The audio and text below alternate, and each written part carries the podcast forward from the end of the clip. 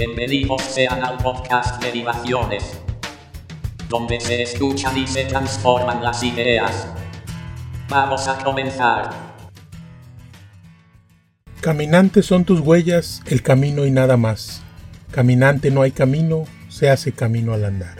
Al andar se hace el camino y al volver la vista atrás, se ve la senda que nunca se ha de volver a pisar. Caminante no hay camino, sino estelas en la mar. Antonio Machado. Hola, hola, ¿qué tal? Buen día. Por acá Don Pisador nuevamente en su podcast Derivaciones. Hoy tenemos un tema muy interesante, disfrutable, relacionado con los beneficios que trae el ejercicio. Quizá deba decir realizar actividad física. Los conceptos son tan fáciles de tergiversar. La verdad es que el tema originalmente iba a ser solamente el ejercicio, pero tendríamos que ser muy, muy, muy extensos. Solamente hablar de los beneficios que genera el ejercicio en nuestro cuerpo, en nuestra salud, en nuestros hábitos, en nuestra conducta, pues nos va a llevar algo de tiempo, así que empecemos. Es un hecho que todos tenemos que trabajar, ya sea en una oficina o haciendo algún trabajo físico. Obviamente hay una diferencia entre uno y otro. Por ejemplo, el hecho de trabajar en oficina y estar sentados durante 8, 9, 10 horas implica realmente una inmovilidad, la cual se traduce en un riesgo físico de que los órganos internos empiecen a malfuncionar. La otra es cuando tenemos un trabajo que requiere de cierta actividad física o inclusive estar sosteniendo una posición durante determinado tiempo, pues también implica este tipo de riesgos, más del tipo ergonómico. Entonces ahí es donde entra la cuestión del ejercicio. El ejercicio permite realizar ciertos movimientos y funciones que de otra forma no se realizarían. El cuerpo humano está diseñado para moverse, para comer y moverse. Es decir, uno cuando come, a los que no les da el mal del puerco, pues inmediatamente se paran, empiezan a hacer funciones, actividades, usar la energía del alimento. Desgraciadamente cada vez celebramos más el hecho de no hacer estas funciones y por lo tanto no usar esta energía de los alimentos. Luego entonces muchas de nuestras cavidades, muchos de nuestros órganos internos y especialmente nuestro intestino no recibe el beneficio del movimiento. Por lo que esto se traduce en situaciones como estreñimientos, como dolores, como punzadas. El ejercicio como tal revela una gran cantidad de padecimientos, porque inmediato que empezamos a hacer ejercicio nos empieza a doler todo, nos empieza a molestar todo. Sin embargo, hay que superar esta etapa y continuar. El ejercicio no solamente tiene un beneficio a nivel corporal, obviamente es el supremo. O sea, el beneficio va directo a la salud, que obviamente nuestra salud va a estar mejor que si no lo hiciéramos. Todavía hay gente que dice, no, yo ya hago suficiente ejercicio en mi trabajo porque es un trabajo muy físico. Sí, sí es verdad, sí se hace bastante, hay jornadas que son extenuantes. Sin embargo, el ejercicio cumple con otra función, que es la función de relajarnos. La función de cuando se realiza con ese fin no se puede suplir.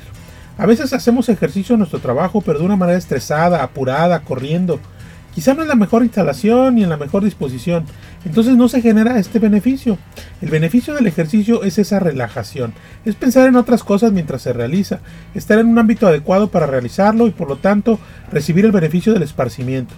Luego entonces hagamos ejercicio. Definitivamente sus beneficios son mayores que el escaso tiempo que nos pide. Muchas veces decimos, es que no tengo tiempo. En efecto, se entiende que en ocasiones hay ya tiempo extra, horas extras, jornadas muy largas y a veces extenuantes, es real. Sin embargo, siempre es importante hacernos un pequeño espacio para el ejercicio.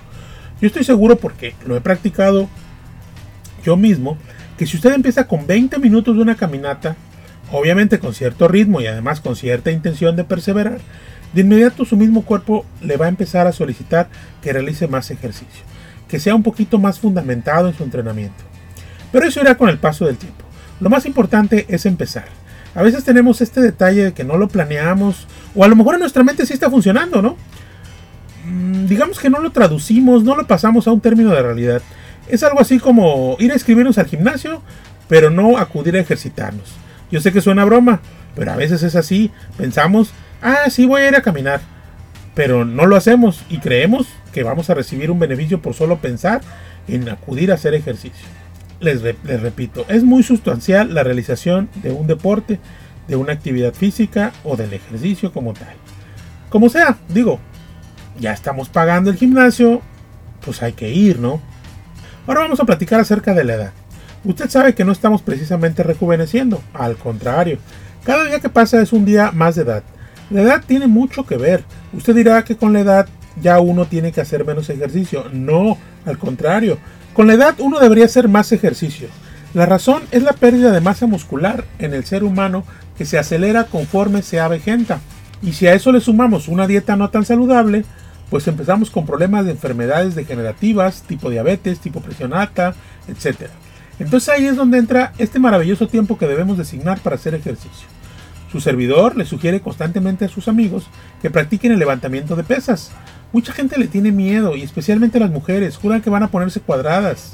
Vaya, por Dios, para ponerse cuadradas tendrían que, no sé, tener años de entrenamiento junto con una dieta especial y una dieta especial para ello, para ponerse cuadradas. Pero ir a fabricar un poquito de masa muscular, la verdad nadie se va a poner cuadrado. Además de que el levantamiento de pesas ayuda y favorece en el caso de las personas que tienen algún tipo de obesidad muy marcada a que puedan realizar otro ejercicio. Las personas que tienen o padecen de obesidad, cuando los invitan a participar en algún deporte o en algún tipo de ejercicio que realmente resulta en un esfuerzo físico pesado, simplemente no pueden. O sea, sí, sinceramente no pueden. En su defecto lo intentan, pierden el aliento, les duele, ya no quieren participar, ya no quieren seguir. Entonces el levantamiento de pesas, las pesas como los conocemos, les permiten un ambiente controlado, aumentar la masa muscular y aumentar la resistencia para posteriormente practicar otro ejercicio o bien al que los invitaron. Yo los invito a que ustedes vayan a patear una bola al campo, vayan a tirar unos tiros de baloncesto a una cancha o simplemente a caminar o andar en bicicleta después de un mes de haber hecho pesas. Si ustedes van el día de hoy, se van a sentir agotados, que les falta el aliento. Vayan, acudan, paguen su suscripción de un mes al gimnasio, tomen en serio las instrucciones del entrenador, expliquen que van solamente a fabricar masa muscular, a acondicionar su cuerpo. Les van a poner una rutina ligera pero consistente. Y después de un mes los invito a que practiquen otro deporte, a que practiquen la bicicleta, que vayan a dar una vuelta al campo, a patear una pelota, a tirar unos tiros a la cancha de básquet, a realizar la función que antes hubieran querido. Y van a notar la diferencia brutal en su performance, en su rendimiento. Eso es lo que nos dan las pesas. Una manera rápida de obtener un cierto grado de fuerza, cierto grado de control respiratorio, lo que llamamos condición física. Y a un precio bastante módico. Hay gimnasios muy baratos donde no necesitamos pagar miles de pesos para poder levantar nuestra condición física y además recibir beneficios cardiovasculares. Y hablando más de lo mismo, en cuanto a condición física me refiero, otro gran deporte que nos permite mejorar nuestra condición física rápidamente si lo sabemos hacer bien, porque inmediatamente nuestra capacidad pulmonar se ve estimulada, es la natación. La natación es un deporte muy completo y casi de inmediato sentimos los beneficios. Nuestra capacidad pulmonar se ve aumentada entonces cuando hacemos algún otro deporte, esto nos ayuda de inmediato. Si usted está pasadito de peso, si usted se siente con una condición física deplorable, adelante, empecemos con un poco de gimnasio, un poco de pesas, hacer fuerza, hacer músculo, o bien en su defecto si tienen la opción, que yo sé que es un poquito más cara y que la verdad aquí en México no todos tenemos acceso a deportes acuáticos, pero si tuviera esa opción, la natación es muy benéfica. Y si usted me dice que no sabe nadar, hay que aprender a hacerlo. Es muy muy valioso tener esa habilidad. Lo cual me hace pensar que hace muchos años era algo como obligatorio para realizar ciertas funciones, al igual que montar a caballo. Mm, montar a caballo y nadar era así como que algo muy básico. Ahora creo que solamente es mandatorio para los artistas, para los actores que quieren figurar en alguna película. Ya estoy derivando demasiado. Regresando al punto del ejercicio, aparte usted su tiempo, elige una buena actividad, me parece que actualmente tenemos bastantes opciones. Hay mucha gente que emprende en locales y giros para hacer ejercicio. Le voy a dar dos ejemplos. Tenemos las artes marciales mixtas, disciplina que no es muy apta para personas con excesivo sobrepeso, o tenemos el CrossFit, que también no es recomendable para personas con excesivo sobrepeso. Hay una tensión grande sobre los huesos en ambas disciplinas que sí podría complicar el panorama de salud. Entonces empecemos con algo para mejorar el ritmo cardíaco, para mejorar la respiración, para hacer masa muscular y tener un poquito más de fuerza, antes de decantarnos sobre un deporte más especializado para lo cual es muy importante documentarse. Hay que investigar, hay que leer. A veces cuando escuchamos la frase hay que leer, dices, ay no, qué flojera. Pero piensen que es el caso del ejercicio, es su salud, es para su propio beneficio, para cuidar su cuerpo y en algunos casos su economía. No es lo mismo comprarse unos tenis para correr que comprarse unos tenis para jugar baloncesto. Y ya desde ahí tengo que al menos leer las etiquetas de los tenis para ver para qué función sirve. Quizás eso sea tema de otro capítulo del podcast. Ya veremos. Eso sí es importante. Cuando uno hace deporte, documentarse al respecto, saber qué deporte me conviene, cuál no, cuál me ejerce presión sobre músculos, cuál sobre huesos, qué problema me puede acarrear realizar un ejercicio y dejar un poco de lado todas las excusas, los pretextos. A veces las jornadas laborales son pesadas, pero recuerden, no es el mismo ejercicio el que se hace durante el trabajo que el que se hace por definición propia, por voluntad, en un ámbito controlado y que además se disfrute. Entonces, pues ánimo, ya dejemos esas trabas de que los que hacen ejercicio son unos narcisistas y pensemos que ya el ejercicio debe ser parte integral de nuestra vida, por salud. En fin, con esto termino mi intervención del día de hoy, esperando que haya sido de su agrado y que les sirva sobre todo como tema de reflexión. Les invito a que lo platiquen, que busquen su grupo de expertos sobre el tema y se someta todo esto a derivación. Yo soy Do Pisador, mismo que se despide de ustedes, esperando que las mentes sigan abiertas y que el progreso llegue a sus almas. Esto es todo por ahora.